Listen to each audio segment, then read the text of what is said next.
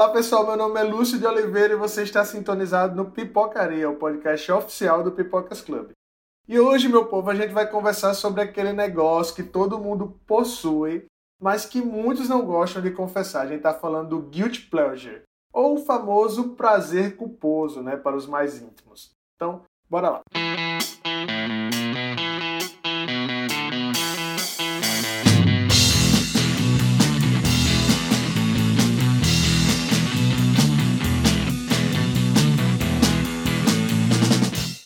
Sabe aquele filme que você morre de vergonha de que alguém saiba que você ama?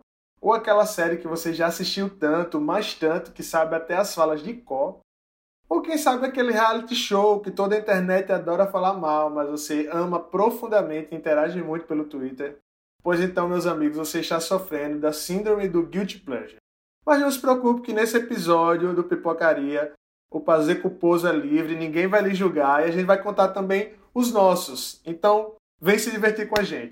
E para passar vergonha ou não, aqui comigo hoje estão as maravilhosas Gi Vasconcelos. Oi. E Janai Coelho. Olá. As duas especialistas aí em reality shows, em séries de TV, em coisas assim absurdamente, aquelas coisas que já vou declarar aqui que eu já vi Gi e Janai comentando várias vezes no Twitter que tal série é muito ruim. Nota 10. Parabéns, vai viciar. Ops, culpada. Estão prontos, meninas, para revelar os segredos, então? Amigos, sim, vamos. Estou aqui com um manifesto. Meu Deus. Tá tudo bem, vamos, vamos lá. Tá, então pra gente começar, eu acho importante primeiro explicar para o pessoal de casa o que é de fato o significado dessa expressão, né? O guilty pleasure. Segundo o dicionário chamado Google, guilty pleasure é um prazer culposo, algo como um filme, um programa de TV ou uma música de que a gente gosta, apesar de entender que geralmente não é tido em alta consideração ou é visto como incomum ou estranho. Ou seja, se você já amou a saga Crepúsculo, por exemplo, sabe bem o que é passar por isso. Meninas, vocês acham que a quarentena derrubou esse mito do guilty pleasure? Ainda é difícil revelar que todo mundo ama alguma coisa que não é aclamada. Como é isso para vocês? Então, minha gente, eu já quero começar o episódio dizendo a vocês o seguinte: não existe, não concordo, porque a gente já sente culpa de todas, absolutamente coisas, de todos os setores da nossa vida. Haja terapia para lidar com tanta culpa. E aí a gente ainda tem que sentir culpa pelas coisas que a gente gosta, que nos traz prazer. Eu acho isso, sim, um conceito triste. Mas é um conceito que existe, né? Porque infelizmente o mundo está aí cheio de cuzões. E aí, assim, na quarentena, eu acho que meio que sim, derrubou um pouco porque todo mundo tá em casa, e aí nas horas de lazer todo mundo não tem tantas opções, não tem mais rolê, não tem mais. Então todo mundo tá ali preso ao quê? Ao Netflix. A live de sertanejo. A live de sertanejo, né? A live de calcinha preta. Então, assim, minha gente, não tem mais espaço para isso, entendeu? A gente já tem milhões de coisas assim para sentir culpa, que a, a maioria nem precisa, mas além de tudo isso. E aí, tipo, meio que o Twitter também ajudou a derrubar o mito do guilty pleasure, junto com a quarentena. Porque você tá ali, entendeu? Você não tem com quem conversar. Você vai conversar com quem? Com o Twitter. Né? Pelo menos assim, o que eu sinto é isso. O que é que tu acha, Janai? Rapaz, eu acho que é bem por aí mesmo, porque realmente, tirando por mim, eu já sou uma pessoa nem mais prazer culposo, é só prazer mesmo, porque eu nem ligo mais. Eu comento toda hora no Twitter. Tem as coisas que eu faço, não, isso aqui eu vou guardar pra mim. Mas quando eu tô falando a todo mundo que eu tô assistindo, ou que eu escuto, ou que, enfim, eu gosto. Mas eu acho que tem muito disso mesmo que, que tu falou, sabe, Gi? Das pessoas com a quarentena, buscar mesmo coisas que fujam da nossa realidade, né? Que não seja uma coisa tão pesada, que seja uma coisa mais levezinha, porque a gente já tá passando coisa pesada demais, não tem pra que assistir coisa mais pesada ainda, né? Do que a nossa realidade. Aí eu acho que a quarentena ajudou nesse negócio assim, de melhorar essa visão que as pessoas têm de, ah, não posso gostar disso porque é muito raso, não é intelectual demais, enfim. Mas acho que é fase das pessoas. Além de filmes e séries, gente, a gente outras coisas também podem se encaixar dentro do Guilty Pleasure. Né? A gente pode fugir um pouco do nosso nicho, que é cinema, TV e tal, e falar, por exemplo, de uma coisa polêmica, que é o horóscopo, por exemplo. Vocês também colocam culpa em signo? Vocês são daqueles que acham que não se levam a sério muito o signo, mas que mesmo assim acompanha tudo? Como é para vocês? Amigo, eu sou 100% taurina com ascendente em escorpião. 100%. eu sou 100% sem entender o que significa isso, mas tudo bem. Combina comigo assim, é absolutamente tudo. E quer uma coisa que eu tenho ódio, assim, que eu tenho zero paciência, é de quem vem assim, ai, não sei o que, tá bom, mas isso não existe. E daí? Eu quero acreditar e para mim existe e está tudo bem. Problema seu que não acredita, vá arrumar outra coisa para acreditar. Sabe? Tipo, odeio quem fala, ai, não sei o que, porque é horóscopo. Aí, né? Obviamente, eu gosto muito de horóscopo. Não aqueles tipo João Bidu, eu não leio todo dia a previsão do meu dia. Mas eu acredito bastante nas coisas dos signos, até porque, para mim, encaixa muito na minha própria personalidade e algumas coisas que eu sei de algumas pessoas que moraram comigo e que conviveram comigo. Mas assim, é uma das coisas mais polêmicas do mundo, porque o povo fica tipo, ai, é a terra plana da galera good vibes. E tipo, não, galera, não tem nada a ver, assim. É só uma coisa que as pessoas gostam, acreditam e estudam, inclusive. Tem toda uma ciência por trás, assim. Eu tenho uma amiga maravilhosa que, meu Deus, ela faz umas análises de mapa astral, umas coisas assim que você fica tipo, viado, como é que tu arrumasse tempo para estudar tudo isso, para poder saber o que é que tu tá falando, tá ligado? Eu gosto muito de signo, mas eu não entendo nada, mas eu saio fazendo o mapa astral de todo mundo. As pessoas dizem, eu é, pode crer. Qual é teu signo mesmo? Fingindo que entendo tudo. Eu leio o resuminho no personagem. Você nem sabe qualquer coisa assim, não, é porque eu sou sagitariana. E eu não me importo com isso. E se a pessoa vem dizer que eu tô errada, não dou ouvidos a ela, porque eu acredito. Tá fazendo sentido pra mim. Já nem é guilty pleasure também. É tudo certo pra mim.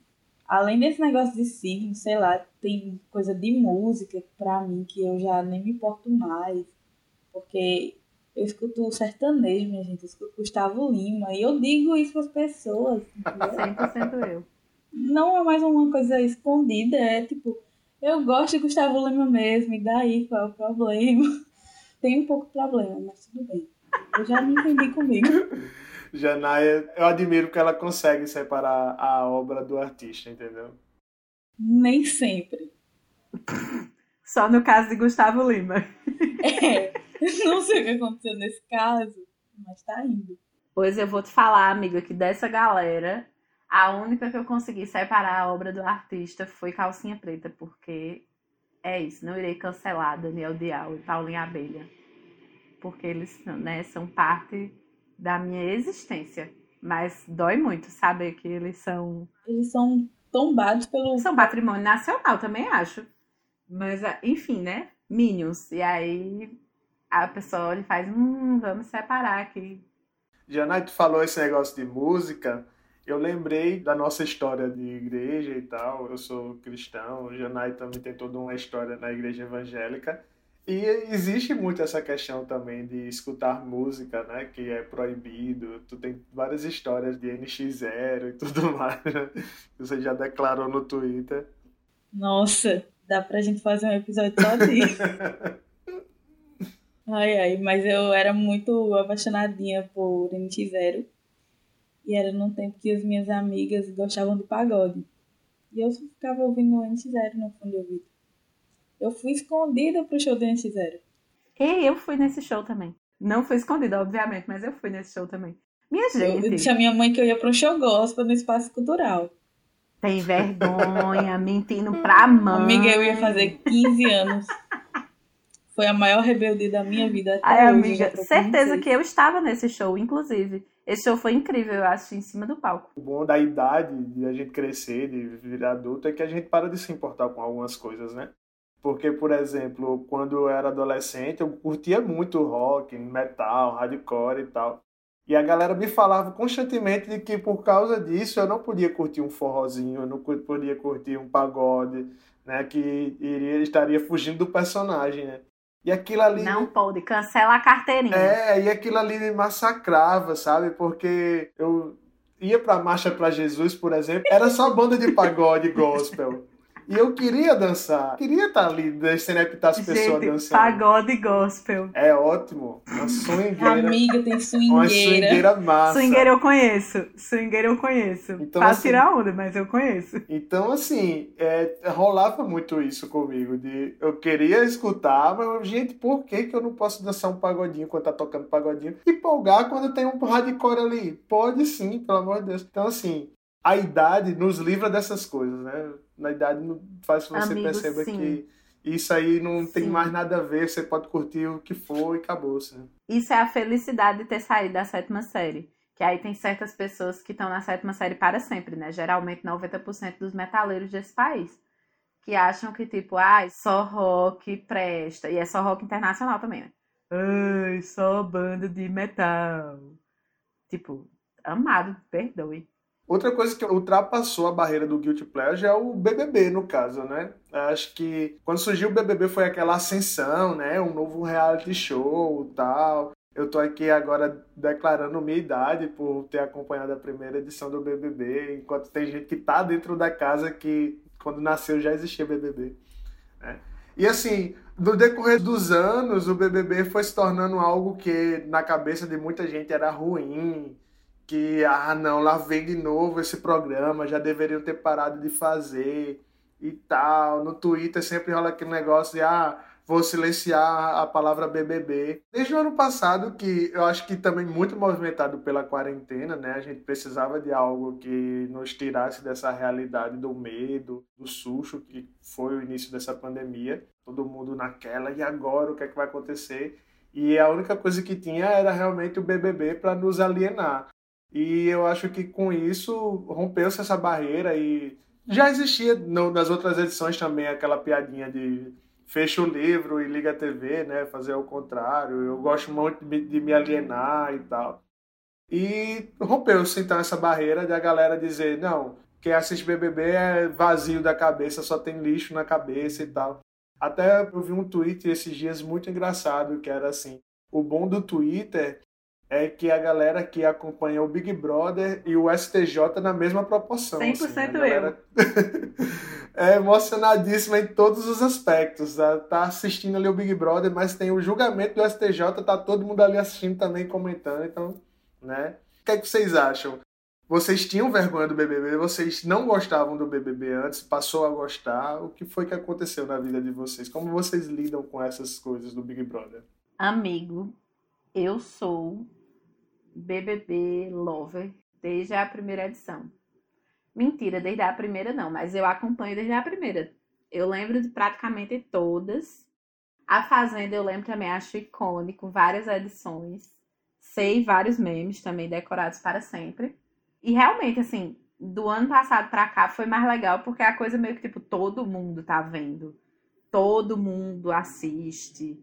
Todo mundo comenta. Cara, esse ano eu comprei um curso com desconto, um curso de direito penal com desconto de 98, 99, a porcentagem que a Carol com K foi eliminada. Eu simplesmente comprei um curso que era mil reais e eu comprei por oito. Por conta da Carol com. Muito obrigada, BBB, por contribuir nos meus estudos. Então, assim, ainda tem muito essa galera que se acha super cult para o Big Brother. Tipo assim, do mesmo jeito que tem a piada do fecha o livro liga a televisão, tem a galera que é tipo, ai, um livro se suicida toda vez que você liga a TV para assistir o Big Brother. E eu fico assim, gente, melhorem. DF5 na vida de vocês. Ou vão fazer outra coisa, vão lavar uma roupa. Porque, tipo assim, eu literalmente lido com essa galera com deboche. Tipo, esses tempos, até rolou assim, esse ano, eu postei um print no Instagram que era uma pessoa reclamando assim, enquanto as pessoas assistem BBB, Bolsonaro aprovou isso e aquilo outro. Gente, o Bolsonaro tá destruindo o país, ponto, com apoio da nossa Câmara de deputados e do Senado. Ponto. Isso acontece. Eu estiver assistindo Big Brother, eu estiver assistindo um filme do Godard, se eu estiver assistindo TV Câmara, TV Senado o dia todinho, o Bolsonaro vai continuar sendo o lixo genocida que ele é. Ponto. Não vai mudar, porque o que muda não é o que as pessoas estão consumindo como entretenimento. Fator de mudança política é mobilização de preferência na rua. E aí as pessoas ficam, ai, porque enquanto vocês estão vendo o BBB, estão vendendo o bebê, né, o Banco do Brasil. Enquanto vocês estão assistindo o BBB, as pessoas estão morrendo por Covid. O que caralhos uma coisa tem a ver com a outra? Tipo assim, é só literalmente a sensação de arrogância intelectual, de querer ser melhor do que o outro, porque você não gosta de determinado programa. Só que, tipo, o teu filme do Godard não tá mudando nada no, no governo. Do mesmo jeito que o meu Big Brother também não, porque não são instrumentos de mudança. Ponto. Enfim. Falando de BBB, eu tava procurando aqui uns tweets falando assim, sei lá, fulaninho assiste BBB, pega ele, Jesus. Aí a partir de 2017 vai mudando o tom das minhas salas sobre BBB, sabe, velho? Eu, ah, não deixa ninguém saber não, mas esse BBB tá legal, bem escondida. 2019 ninguém acompanhou, né? Acho que talvez só o E aí, quando foi 2020, escancarou, assim, tipo, 2018 teve um tom assim. É, eu a vejo um pouquinho escondida, 2020 é. Eu vejo BBB mesmo, acabou, não quer saber. Então, é muito. Esse negócio assim, não existe, é mais segredo do BBB. A gente uma BBB, tem tudo. É a conversa do WhatsApp, é a conversa no Twitter, no Instagram, tipo. E fora das redes também, o BBB pauta tudo que a gente vê hoje em dia. Não tem nem como fugir. Aí a gente ama mesmo assim, declara torcida, fica com raiva das torcidas, fica com raiva da pessoa da pessoa, no caso participante, às vezes pessoa que é amiga da gente, que fica com raiva do participante, da torcida, enfim. É uma coisa muito cheia de Minha emoção. gente, eu já dei um follow em tanta gente que tá falando mal de Juliette. Acho que eu nunca dei tanto unfollow na minha vida. Tá correta mesmo. Tá correto. Só na eleição 2018. O resto, meu filho, a limpeza que eu fiz no meu Twitter. Eu tava lembrando aqui, eu acho que eu falei isso no episódio que a gente gravou no ano passado do BBB 20, né? Eu assisti as primeiras edições do BBB, eu acho que até as 7, 8, assiduamente. E depois eu simplesmente larguei. Mas assim, não dá para largar tudo no BBB, porque como o Janai falou, tipo, o BBB tá em tudo. Se você tá na internet, o BBB tá em tudo durante esse período. Né? Tá no Twitter, se você abre o Twitter, tá no Instagram, tá nas suas conversas. Então, assim, eu sabia algumas coisas por alto. Até, tipo, tava vendo alguns, algumas threads esses dias e, assim, tem uns participantes que ganharam que eu não sei nem quem é. Nunca nem lembrei deles, porque realmente eu me desliguei do Big Brother. E aí, quando eu comecei a namorar com Stephanie, ela acompanhava um pouco do Big Brother, assistia um pouco e também via muita coisa pela internet. Então, algumas coisas eu assistia, tipo Paredão, alguns, algumas tretas, eu ficava por dentro por causa do Twitter e tal. Eu acho que a, o, o, ponto de virada realmente foi o BBB 20 para mim, porque quando anunciaram que ia ser famosos versus anônimos, já eu fiz isso aí, pode ser algo interessante, né? Vai dar uma sobrevida ao programa e tal. Deve ser massa. E aí quando começou as tretas rolar entre os próprios famosos, né, as blogueiras lá e tal, aí eu fiz, pronto, vamos começar a assistir. E aí veio a quarentena e eu acho que tinha um gabaritozinho da quarentena, né, que você tinha que assistir Big Brother, tinha que assistir as lives sertanejo, né? Tinha um monte de coisinha que você tinha que fazer durante o começo dessa pandemia. E eu estava lá tentando gabaritar tudo. Então, assim, desde o ano passado que eu voltei a assistir, esse ano já comecei já desde o início, desde o aquecimento já estava ligadaço no Big Brother. E assim, é uma coisa que a gente veio refletindo durante esse, esse, período e até, por exemplo, a gente não fazia isso antes e adicionou ao conteúdo do Pipocas, a gente colocou de cara no Twitter, no Instagram, né, no site, a gente faz a cobertura, porque realmente não dá para ignorar o fenômeno da cultura pop que é o Big Brother no Brasil, entendeu? Não dá para ignorar a audiência do Big Brother, não dá para ignorar a influência do Big Brother nas conversas né, e tal. No começo, inclusive, eu acho que a gente perdeu talvez uns 200 seguidores no Instagram, até a galera entender que o perfil da gente é um perfil sobre cultura pop, é um perfil sobre cinema e TV. E não tem como você falar de TV e ignorar o maior programa de TV do Brasil na atualidade. Então, assim, a gente peitou, foi para cima mesmo e estamos aí dando as caras de dizer sim e a gente quer se alienar com o Big Brother acabou-se. É porque as pessoas ainda têm uma ideia muito que, pelo menos assim, o universo mais nerd, né? Tipo, é só série, super-herói, e aí quando você vê uma coisa tão massiva e grande assim como é o BBB, meio que assusta um público que não é dele, né? Tipo, mas chama muito outro público, assim, que não tava ligado com pipocas, mas que agora tá porque tem um BBB. Pô. Exato. Deixa eu ler uns tweets meu aqui pra vocês. Vai, Jana, rasga. Lá vem. 2013, eu tuitei assim, acaba logo o BBB. Aí quando foi em 2015, não, dois, é, 2015 já tava assim, no Facebook, odeio o BBB. No Twitter, uhul, começa hoje. Olha só a evolução das pessoas. Aí 2016, o que as pessoas não sabem, mas esse BBB tá legal. E aí foi assim, foi só 2017 tem, eu nunca pensei que iria dizer isso, mas nossa, que demora para começar o BBB. 2022, Janai no BBB. Sim, Boninho, chão aí. Gente, mas geralmente alguns fãs dos Guilty Pleasures, né, raramente admitem esses prazeres. A gente tá aqui jogando na roda e tá falando que a gente já se libertou um pouco dessa culpa, mas tem muita gente que ainda tem medo, né, dessa retaliação da galera que se acha superior intelectualmente, né? Como foi para vocês esse processo de não temer, então, ser ridicularizado, de dizer eu gosto disso e acabou, e que se dane quem acha o contrário? Vocês já passaram por alguma situação constrangedora, alguma situação que alguém tentou te ridicularizar, de alguém que rebaixou o seu gosto para, tipo, se sentir superior e tudo mais? Então, como eu já disse antes no episódio, eu era emo, em Campina Grande, na Paraíba. Minha vida era ser ridicularizada por alguma coisa que eu gostava, principalmente na escola.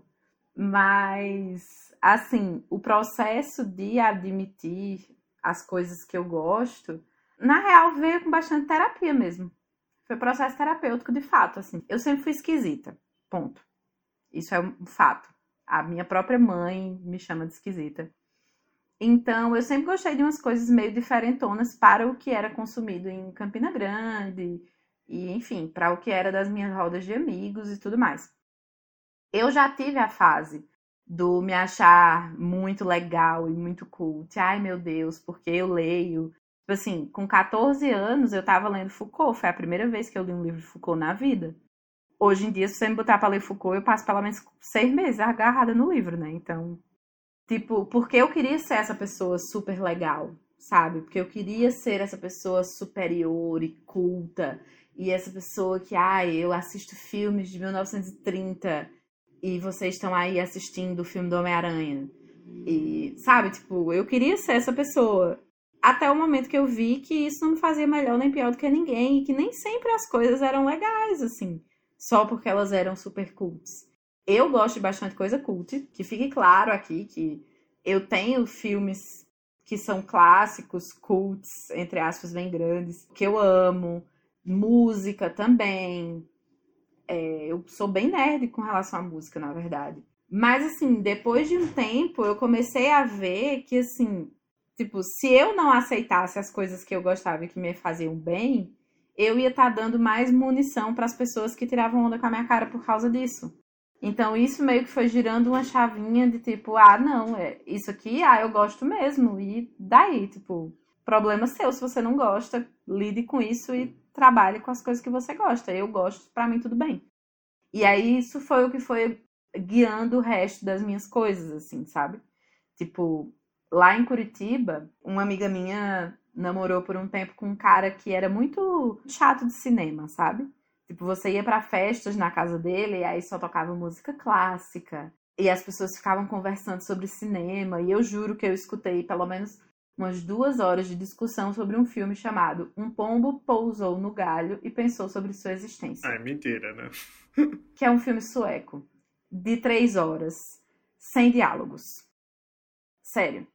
E aí essas pessoas, todo mundo numa masturbação intelectual do sentido e do sabe? E, e, não sei o que, ai, como é a coisa mais incrível da minha vida. Ai, o filme que mais me marcou foi não sei o que, não sei o que. E aí eu lembro que teve uma festa que tava todo mundo. Isso era uma festa, tá? As pessoas estavam bebendo, as pessoas estavam, né, teoricamente deveriam estar socializando, se divertindo. E aí eu fiquei irritada nessa festa. A primeira coisa foi porque eu coloquei Baiana System. É super hipster, Baiana System, inclusive. E as pessoas ficaram ofendidas, porque era muito popular. E a segunda foi porque as pessoas começaram a falar sobre seus filmes preferidos e era sempre assim, um filme sueco, russo, de 1900 e bolinhas, sobre, sabe, tipo um negócio bem assim. E aí quando chegou a minha vez de falar, eu falei assim: "Ai, gente, eu divido entre Rei Leão e Dirty Dance em ritmo quente". E ficou todo mundo olhando pra minha cara assim, tipo, como assim? Tá brincando. Né? É, tipo, o que você conhece de cinema? E eu, gente, que é cena mais icônica do que o Patrick Swayze virando pro pai da Baby falando que ninguém bota Baby num canto e puxando ela para dançar. Minha gente, isso é marco de cinema. E todo mundo me tratava real, assim, como se eu fosse menos. Porque eu ainda gosto de música emo até hoje. Meu gosto musical não mudou dos meus 13 anos até hoje. Porque eu gostava das coisas, porque eu gosto de Disney, porque e eu não tinha nenhum problema em assumir. E essas pessoas estavam na minha convivência. E aí eu vou puxar para outra coisa, que eu vou puxar para um lado de que, tipo, esse negócio de você querer se achar culto demais e de você fazer bullying, de certa forma, com as pessoas pelas coisas que elas gostam, vem muito de um elitismo. É por isso, por exemplo, que funk é tão rechaçado. Sabe? Tipo, nossa, ninguém mais escuta Chico Buarque, todo mundo agora só quer ouvir Anitta o que, que você quer passar com essa mensagem? Alô, Rick Bonadio. Sabe, tipo, alô, Rick Bonadio, sabe? É a pessoa que se coloca num lugar de elite e que não vê que na real o que ele tá odiando não é só a música, são as pessoas que consomem aquela música. Qual que é o público do funk? De onde saiu o funk? E dando funk assim por um exemplo besta assim funk, Big Brother, novela. Na real, as pessoas odeiam povo. Elas odeiam tudo que não é exclusivo, elite, que eles não podem falar, nossa, porque eu que gosto disso, eu que conheci, tive acesso a isso. Sabe, a gravação de 1960 de uma música de Tom Jobim com uma flautista sueca X, que veio gravar duas faixas no álbum. Sabe, tipo, se não é isso, se todo mundo pode ter acesso, se tá na rua, é menor. Funk, sertanejo, Big Brother, novela, todas as coisas assim. Enfim, eu tô, já tô divagando, mas é, é meio que isso, assim. As pessoas que fazem isso de tipo querer ser elite, e, nossa, o próprio conceito de guilty pleasure, de você ter que gostar daquilo ali escondido, porque senão você é menor, na real esconde um preconceito de classe muito grande. Não, lacrou. A gente pode só aplaudir agora. Que... Lumenei toda. Nossa, Lumenei não. toda agora. Fechou. Acabou-se. Encerramos. Vamos convidar a pipoca? Ai, gente, é porque é um assunto que eu realmente, assim, sabe, mexe comigo. Não, não, muito bom a sua fala, Gi. Janai, você quer, tem alguma coisa a complementar depois disso, Janai? Meu Deus, a pessoa fala o que depois disso? Não, agora a gente vai. Vamos seguir então. Vamos ver o que é que tem na pauta ainda que dá para encaixar depois disso tudo que a gente falou. É. Enquanto você falava, Gi, eu lembrei assim de. Existe aquela frase, né, que diz que o sonho do oprimido é se tornar um opressor, né? Algo assim. E eu tava lembrando. Tem duas músicas Dead Fish essa frase. É, e eu tava lembrando quando você falava, tipo, como, por exemplo, isso se encaixa muito no nosso público, que é o público nerd. Que, tipo, até muito tempo atrás era tão reprimido por gostar de quadrinhos, por gostar de bonecos, por gostar de, de super-herói, por gostar de hominho. E de repente o negócio virou mainstream e todo mundo começou a gostar. Hoje todo mundo tem orgulho de usar uma camiseta com estampa do Capitão América, com estampa do Homem de Ferro. Tá tudo bem você gostar de Star Wars, tá tudo bem você declarar o seu amor para todos os cantos, ir para uma convenção, fazer tudo isso. E eu tava pensando justamente como é essa mesma galera que muitas vezes oprime outra pessoa porque não tem o gosto igual a ele, né? Porque não. Ah, eu gosto de filmes muito superiores a você e tal. Mas, tipo, eu tenho um pouco de receio desses filmes quando o filme se vende cult demais. Meu negócio é popularzão, eu gosto das coisas populares. Eu já falei aqui naquele episódio de filmes que todo mundo odeia, que a gente ama. Aquele episódio foi Guilty Pleasure puro, falando aqui que gosta de Velozes e Furiosos, que gosta de Transformers. E tá tudo bem, né, gente? Tá, se a gente precisa tirar essas coisas da nossa cabeça, colocar rótulos, porque entretenimento é isso. Quando a gente começa a julgar demais o entretenimento, ele perde esse sentido, né? Sem contar que, tipo, é, você gostar de Velozes e Furiosos, por exemplo, não impede de você gostar de um Poderoso Chefão. Sim, exatamente. Não que eu já tenha assistido Poderoso Chefão. Eu já disse que isso é uma falha grande de caráter, porque aí de fato é o meu filme preferido. Eu nunca assisti o Poderoso Chefão também, tô contigo, Janai. Ai, gente, vocês estão perdendo Al Patino bem novinho, belíssimo. Eu não sei por que, que as pessoas ainda me escutam, por que, que as pessoas acessam pipoca, eu não sei. então, enquanto Lúcio estava falando, eu estava me lembrando de Roberto, que ele dizia que o erro do nerd é que ele existe. É Mas. Mas é que, assim, porque é isso, você fica vendo, né? Tanta coisa que o nerd, enquanto galera, passou até as coisas serem legais, até ser de boas, até ter camiseta em todo lugar, né? Tipo, ter produto e tal. E aí vira aquela coisa que é a mesma que roqueiro geralmente tem, que é a síndrome do mainstream. Ah, agora que todo mundo gosta, perdeu a graça. Tipo assim, você não pode gostar de Star Wars, você não pode gostar da trilogia nova. Você só pode gostar de Star Wars se você assistiu no, no plano espiritual, né? Porque você não tinha reencarnado ainda. Quando George Lucas lançou, sabe? Tipo, não pode ser agora. Nossa, uhum. eu fui assistir os seis filmes porque eu descobri que ia sair um novo. E gostei. Não vale, entendeu? Só vale se você gostava quando ninguém gostava. Marvel, nossa, todo mundo ama Marvel. Eu gostava de Marvel quando sei lá quem. Só tinha Ferro. Quando só tinha a revistinha e eu tinha que andar 5 quilômetros até a única banca da cidade que vendia. Não pode gostar porque lançou os Vingadores. E aí você fica vendo, velho, a gente já tem tanta regra na nossa vida no geral. Por que, que a gente fica colocando regra onde não deveria ter? Sabe, tipo. Vamos aplaudir mais uma vez. Não, Gi tá um poço de sensatez nesse episódio, gente. Hoje ela veio, ó. Ah, gente, muito obrigada. Vamos começar então a rasgar aqui os nossos guilty pleasures. Mais? É, mais ainda, né? Vamos, já, vamos dar nomes, vamos dar nomes a, a eles. Né, Gi, você aí como viciada em séries, em série maníaca aí, já teve alguma série que você já se envolveu muito profundamente, mas que depois só assistiu por conta mesmo do apego emocional? E minha gente, várias. Várias. Gente, eu sei recitar a abertura de Gossip Girl da primeira temporada até hoje. Estreou em 2006, eu acho. Era minha série preferida do tempo, meu Deus. Tipo, e eu real sei, porque eu assisti a primeira temporada um milhão de vezes. O episódio Victor Vitrola, que é o sétimo episódio da primeira temporada, que é o episódio. Aí, enfim, já faz mais de 10 anos, gente. Não é mais spoiler. Que Blair e Chuck ficam juntos pela primeira vez eu sabia as falas, eu sabia a música que tocava, de tão obcecada que eu era. E aí depois ficou ruim, né? Com uma bosta. Terminou assim, olha, um lixo. Mas eu assisti, assisti toda. Assim, tem algumas coisas que, como eu disse, né, não acredito em guilty pleasure.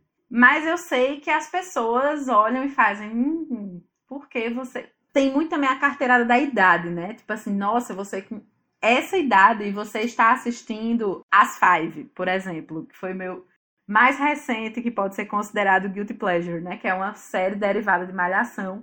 Incrível, recomendo para todo mundo. Acho que eu até recomendei pipocaria. Mas as pessoas ficavam tipo, meu Deus do céu, tu tem quase 30 anos e tu estás assistindo Malhação.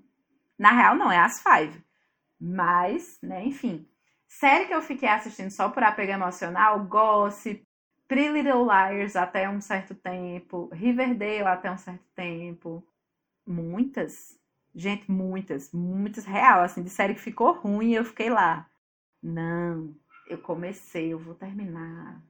Mas enfim, acho que todo mundo tem essas, né? No meu caso é porque eu não consigo largar a série no meio do caminho. Então, se eu comecei a assistir e ela ficou ruim, eu torço ou para que ela acabe ou para que ela volte a ficar boa. Mas eu não largo ela. Foi o caso, por exemplo, de Pretty Little Liars. Pretty Little Liars comecei a assistir porque, tipo, foi na época que a gente fundou Pipocas e ela tem uma base de fã muito grande. Aí eu fiz, não, eu preciso entender dessa série para comentar essa série, escrever sobre ela e tal no site. E aí, cara, eu terminei aquela série assim na força do ódio, assim, que eu não aguentava mais. Mas eu tava lá, ó, firme, resistindo. É o que acontece, por exemplo, com todas as séries do Arrowverse, é, com Riverdale. Eu tô ali, firme Tudo que sai da CW. Tudo sai da CW, é. E eu tô ali, firme e forte, resistindo e seguindo em frente ali. Vamos lá, vai dar certo. Um dia The Walking Dead melhorou, por que, que não melhora as outras? Virgem Maria. Melhorou quando tá perto de acabar, né? Mas... Vou te contar que teve uma série da MTV de uns anos atrás chamada Finding Car. Porque assim, uma das séries da minha vida eternamente chama-se Skins, que eu nunca reassisti porque eu quero continuar com o amor que eu tinha na adolescência. E aí uma das atrizes de Skins foi contratada pela MTV e tal, MTV americana, e foi fazer essa série chamada Finding Carter. E a primeira temporada é sensacional. Mas assim, sensacional real. Teve três temporadas, eu não preciso nem falar que a segunda e a terceira foi uma ladeira abaixo. Quando foi cancelada, eu comemorei. Não é muita série que eu comemoro cancelamento, não. Eu comemorei porque eu disse, minha gente, não dá mais. Pelo amor de Deus. Não, não tem pé, não tem cabeça, não tem roteiro. Não tem nada. E aí o último episódio foi o quê? Muito bom, com um cliffhanger gigantesco que nunca será respondido. Obrigado, roteiristas. E aí você não sabe, né? Se fica feliz porque que acabou, ou se fica triste porque o cliffhanger não. Tem uns que é tão ruim eu nem me importo com o cliffhanger. Ah, o cliffhanger foi muito grande. Caguei, não quer nem saber, tá aí. Vamos embora, segue em frente. eu tô tentando categorizar na minha cabeça aquela série que é tão ruim que dá a volta. Se eu lembrar, eu. Vai, Janai, você é a menina dos realities. E desses realities que a gente sabe que são bem duvidosos, né? Poxa. Fala aí alguns que você assiste sozinha para que ninguém veja que você tá vendo ele. Quais foram esses realities que você falou que eu não vou postar no Twitter e acabou postando. Todos. Soltos em Floripa. Mas assim, eu acho que no topo tá soltos em Floripa, assim. No topo, assim, a pessoa faz, meu Deus, é sério, eu assisto. Eu ainda eu não consigo assistir sem comentar. E aí eu vou pro Twitter me expor. E às vezes vou pro Stories também. Essa coisa assim de, véi, ninguém deveria ver, por que, que eu estou vendo? É isso. É, eu sinto essa mesma sensação, amiga, toda semana. pois é. E ainda é pior porque eles só soltam episódios por semana. Não precisava. Podia acabar logo com o sofrimento. Gente, eu vou trazer um aqui. Guerra dos Clones. Nossa, esse eu não tive coragem de assistir. Eu não assisti. Maravilhoso. Minha não, gente, eu assisti metade. Minha gente, incrível. Eu comecei a assistir só para ver os looks de Sabrina Sato. Mas, assim, gente. E assim, foi muito engraçado, porque eu assisti com o boy, né? E aí a gente começou a assistir como uma piada. Tipo, ah, não sabe o que é que a gente vai assistir? Então vamos assistir Guerra dos Clones. Aí a gente começou a assistir um episódio aí. Puta que pariu, é muito ruim, né? É. Bora ver o próximo. e ficou nessa. Meu amigo, por que, que a gente tá assistindo isso? O pior desses realities são isso. É isso. E aí a gente viu quatro episódios num dia só, que eram os quatro que tinham. E aí virou o compromisso semanal. Toda semana a gente assistia Game dos Clones e não podia assistir sem o outro, tá? Tinha que assistir junto. Se assistisse separado era briga. Mas a gente assistiu todos. E era todos assim, minha gente, eu não estou acreditando. Meu Deus, é muito ruim. Eu não acredito. Aí eu fui atrás das tretas do Game dos Clones, porque teve um menino lá que ele foi um cuzão. E aí o clone escolhido não quis ficar com ele. Aí deu maior treta no Instagram, a galera falando que ele tinha quebrado um camarim e não sei o quê. Minha gente, bom demais. Envolvente. Janai, de Sunset Milha em Paris, Bling Empire, Casamento às Cegas. O que é pior? Todos esses O que é pior deles? Quais são os piores? Ai, eu não, eu não consigo dizer que eles são ruins, não. eu amo. Não, mas diga assim, aquele que é ruim, mas é bom. Qual o ruim, mas é bom de todos? Dá a volta, o que dá a volta, Ai. todos. Império da Ostentação. é incrível porque é uns, é um- uns coreanos, não, asiáticos. São asiáticos muito ricos, com uma vida que você nunca vai ter na vida. Ai, olha assim, os bichos lá esbanjando dinheiro, nas casas de milhões de dólares. E você lá, meu Deus, deslumbrado com tudo. E a Netflix é, anunciou temporada nova. Isso é incrível. Mas é sério, eu gosto muito, meu Deus. Mas Sally Sunset é meu reality do coração. Amo aquelas corretoras de imóveis de. Ei, é esse que tem aquela que era casada com o Justin É Hartley? esse mesmo. É, Menina, eu não vi É isso, mas eu vi a incrível. polêmica. Porque é isso, né?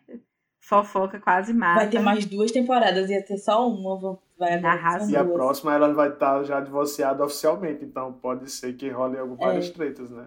Arrasou. Ser- Quero mesmo os Exposed, que é as coisas que eu gosto. Fofoca, treta O bom é porque o Big Brother acaba, mas é a minha alienação, não. Exato. A alienação o, o ano todo tá garantida, né, Junai? Deixa eu trazer uma aqui. Eu gosto muito. Eu gosto atualmente não, mas eu tive uma fase que eu gostava muito de reality show musical.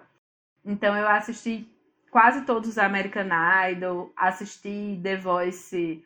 Amer- Aí eu sou psicopata, né, gente? The Voice americano, britânico, australiano, Eu francês. assistia muito The Voice americano. Meu Deus. Minha gente, os melhores são o australiano e o britânico. Shopping. Mas aí, o que, que aconteceu? A Netflix lançou ano passado um reality de música, né?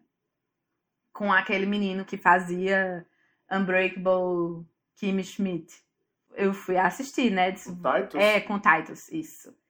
Eu fui assistir, né, pra substituir as minhas séries de crimes reais pra lavar a louça. Mas, minha gente, não é ruim, não. Se amostra. Porque, assim, idol, ídolos, tal. Tinha aquela fase da galera não saber cantar e se inscrever pro debochar. Ou a galera até saber cantar, mas ser eliminado porque tá nervoso e desafinou, enfim. Sempre tem, né? O Singon, Singon, é, de karaokê. E era tipo uma galera que não sabia nada, cantar nada, nada, nada, nada. Aí o menino que morava comigo até tirava onda que ele fazia. Qual vai ser a música que vai ser destruída hoje? Mas assisti toda a temporada? Obviamente que sim. Olha aí. Espero que não renovem, mas assisti. Um, um guilty pleasure pra mim que. Pronto, você entra naquela categoria que você falou de uma série tão ruim que deu a volta e ficou boa. Pra mim é Supernatural.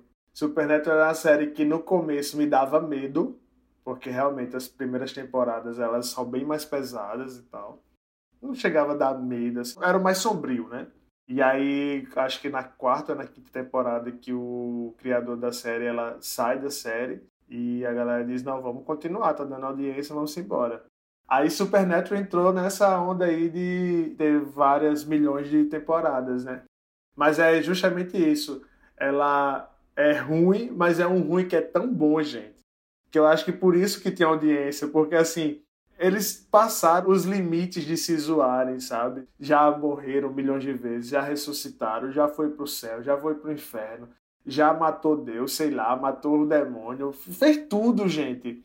Que você possa pensar no mundo carnal e no mundo espiritual, aqueles dois irmãos já fizeram, sabe? Eles fizeram um crossover com Scooby-Doo, pô. Tem como uma coisa dessa ser ruim? Não tem, pô. Tem condições ter Scooby-Doo junto lá. Então, assim, é uma série que eu assisto ainda e que, enfim, eu dou gostosas gargalhadas com o tanto que é sem noção. Tá, agora vamos virar o jogo.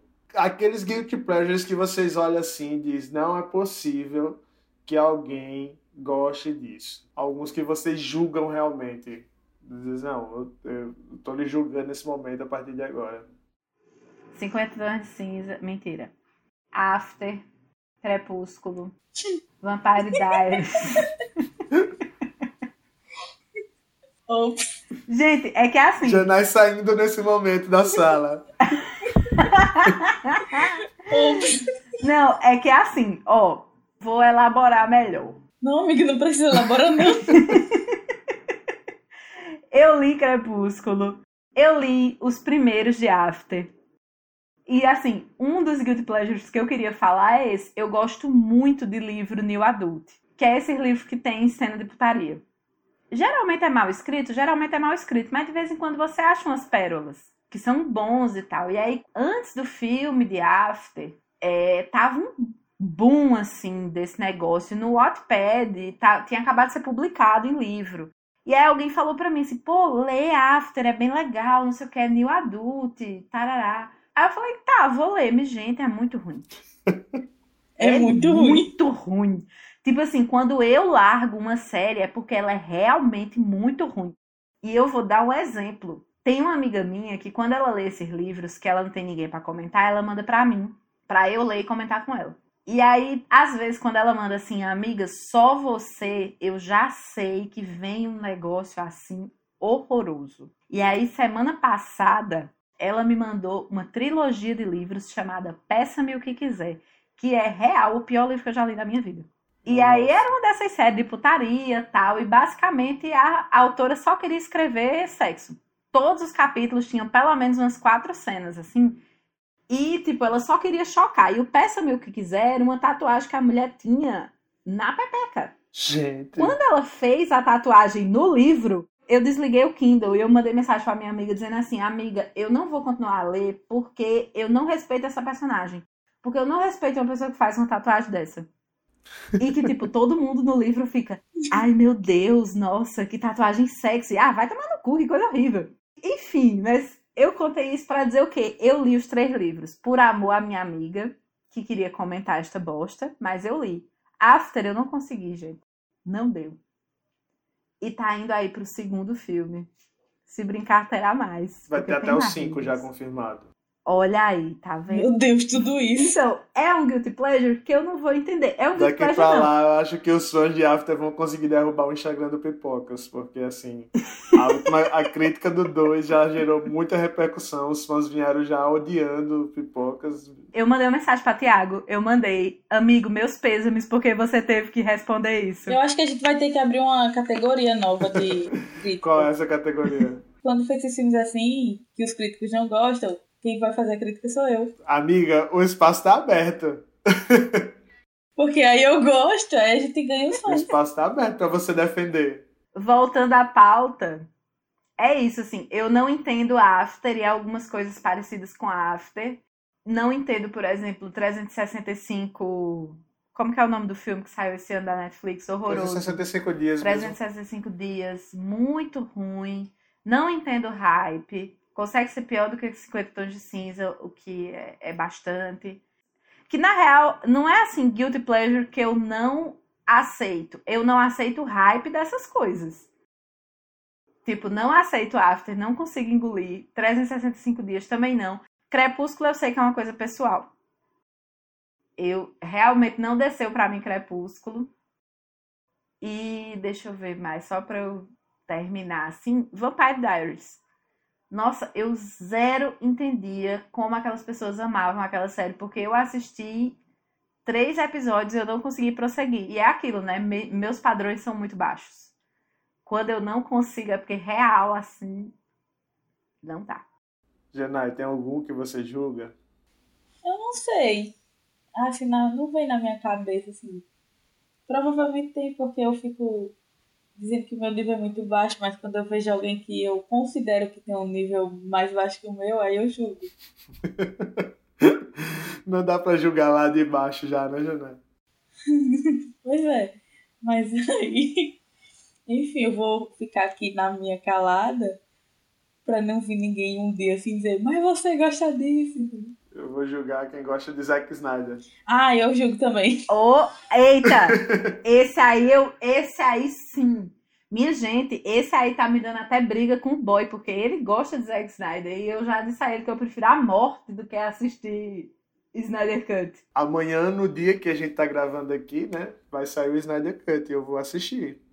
Vou assistir sim. Eu não vou não, meu filho prefere a morte. Eu me odeio, mas não ao ponto Eu assisti assistir. o primeiro de novo essa semana, o original, né, o de Joss Whedon, e é muito ruim, gente, é muito ruim. Eu me odeio, mas não ao É muito. ponto de assistir. Eu fiquei, gente, como esse filme é ruim, meu Deus. É muito, né?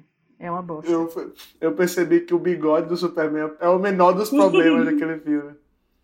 Enfim, bora lá, vamos acabar que já tá chegando a hora do BBB e a gente precisa assistir o BBB, né? Precisa alimentar nosso guilty pleasure. Isso é verdade. Bora lá. Antes de a gente acabar, eu queria saber de vocês, tem algum recadinho que vocês podem mandar, querem mandar, para quem sente culpa ainda no coração, que fica com a consciência pesada de gostar de algo, de gostar de alguma música, de gostar de algum filme, de alguma série, de algum livro. Conta aí, dê esse recadinho, abre o coração. Vamos ajudar essa galera, já que a gente já superou essa fase. Então, eu já dei alguns recadinhos durante o episódio, né? Mas eu vou repetir. A vida é muito mais legal quando você não liga para o que as pessoas pensam sobre o que você gosta. A única pessoa que tem que ligar para o que você gosta, até se for Zack Snyder, é você. Não coloquem mais culpas do que as culpas que a gente já tem. Realmente, assim, vocês tiram um peso muito grande de tipo, se alguém vier tirar onda com a sua cara por alguma coisa que você gosta, você só vira e fala, e daí? Ou entrega um boleto para a pessoa pagar, porque provavelmente deva ser isso. E é isso. A gente fala mais o que, minha gente, depois que a gente fala? Gi hoje não dorme com frio, não. Está coberta. Coberta de razão o tempo inteiro. É isso, gente. Tirem esse pezinho da consciência, assistam o que quiser, escutem o que quiser. Vamos embora, que entretenimento é isso. Serve pra gente se divertir, pra gente gostar. Às vezes pra gente esvaziar a cabeça mesmo, né? E vamos embora, vamos pra frente. Mas se alguém precisar de alguma ajuda e alguém para conversar sobre essas coisas que você não quer comentar publicamente, pode me chamar, minha gente. Eu não vou julgar você. Eu não tenho condições de julgar. Momento, Janai ajuda. Gente, adicione Janai que vocês vão conseguir aí conversar sobre várias coisas ruins que é boas. Às vezes sou ruim mesmo. Bora pro Vida Pipoca então indicar mais coisa ruim pro povo assistir.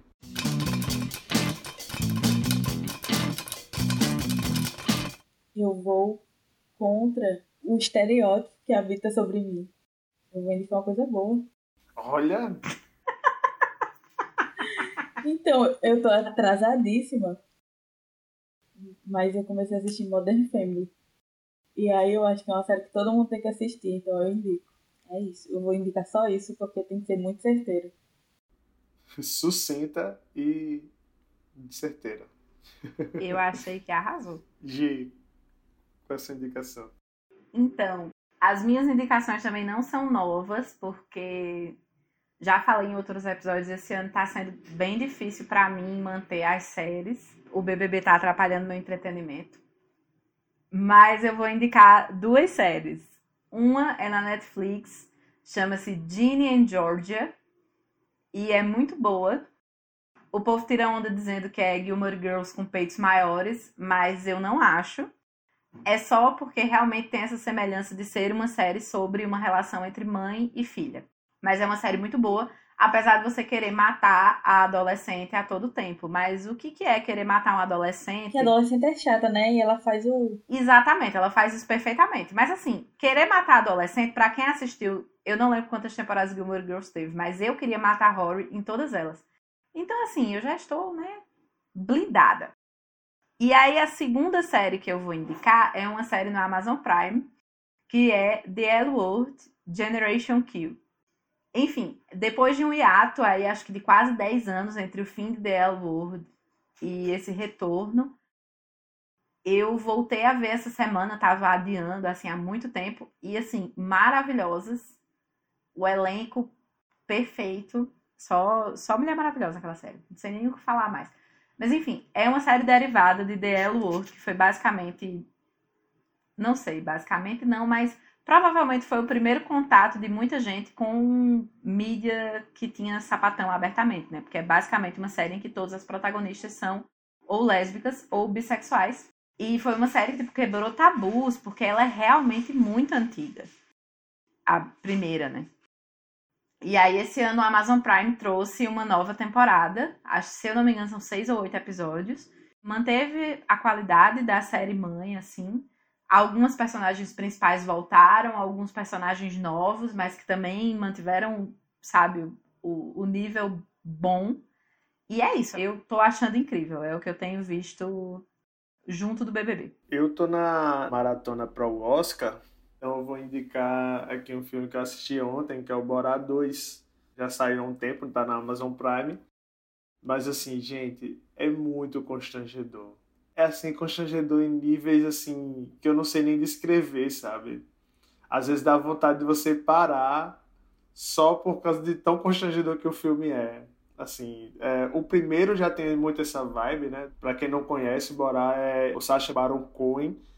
Ele interpreta um jornalista do Cazaquistão que vai para os Estados Unidos e aí nesse segundo filme ele tem meio que uma missão para fazer com que o Cazaquistão também faça parte do time de amigos aí de Donald Trump, né? Assim como Bolsonaro, assim como vários líderes do mundo que apoiavam Trump, então o presidente do Cazaquistão queria também ser amigo de Trump. E aí Borat vai para os Estados Unidos com essa missão de aproximar. Mas, gente, é muito constrangedor o que Borat faz, assim, de, de entrar em, em discursos do vice-presidente, de participar de reuniões, assim, da alta classe dos Estados Unidos, de a filha dele tentar realmente, e assim, você sabe que algumas pessoas estão atuando, outras não, outras não sabem que é um filme. Então, assim, ele tem uma cena que fez maior tumulto porque a filha dele se passa por uma jornalista também e entrevista um cara do governo, eu não lembro bem qual era a função dele, mas é, era um cara grande do alto escalão do governo, e esse cara começa a dar em cima dela, tá, descaradamente. Então, assim, Véi, é muito constrangedor, muito constrangedor. Você não, não sabe onde enfiar a cabeça. É muito bom. Bora dois, está lá na Amazon Prime Video. Então é isso, pessoal. Meninas, eu quero agradecer a vocês por terem aberto o seu coração, terem dito aqui, expostos as suas realidades sobre as coisas ruins que vocês assistem e que a gente promete não julgar mais ninguém, tá? Mas antes, fala aí pra gente quais as redes sociais de vocês. Janai, quem quiser comentar Selling Sunset com você, onde que fala com você? No Twitter, que eu tô todos os dias, o dia inteiro. É, arroba eu sou Janai. E no Instagram também é Oi, eu sou Janai. Traiu o movimento do arroba menina Janai, desculpa. Aí agora é tudo Oi, eu sou Janai. Eu sigo de volta. Gi, você já tem redes sociais que dá para falar? Esse é um, um problema em todos os pipocarias. Então, gente, quem quiser comentar sobre absolutamente todas as séries que passam no mundo, menos Grey's Anatomy, sobre livrinhos de romance ou falar mal do governo, pode me achar no Twitter ou no Instagram com GZVCLS. E isso, pessoal. Segue a gente lá, o Pipocaria no Instagram também, arroba Pipocaria Podcast, para você participar das nossas enquetes, saber tudo que a gente está fazendo, quais os episódios que estão tá sendo lançados. Também no Pipocas Club, né, que é o site onde o Pipocaria é hospedado. Nas redes sociais, arroba Pipocas Club com Bermuda em todas elas. Né? Lá no site tem críticas, artigos, indicações de filmes, séries, notícias e tudo mais. Lembrando vocês também que esse tipo de formato aqui do Pipocaria sai quinzenal no nosso feed, né? Mas toda semana também sai o episódio do Pipocou, que é aquele episódio semanal com notícias de tudo que rolou nesse meio nerd para vocês aí que por algum motivo piscou o olho, não percebeu o que, que saiu. Então, toda semana a gente faz um resumo das principais notícias para vocês, tá certo? Para quem quiser seguir nas redes sociais, minhas redes sociais é arroba o menino Lúcio no Twitter e no Instagram, arroba Lúcio da Oliveira. Pessoal, até a próxima. Muito obrigado você que participou, que nos ouviu até aqui e até o próximo episódio. Tchau, tchau. Editado por Vitor Bataus. Trilha por Laika Bot.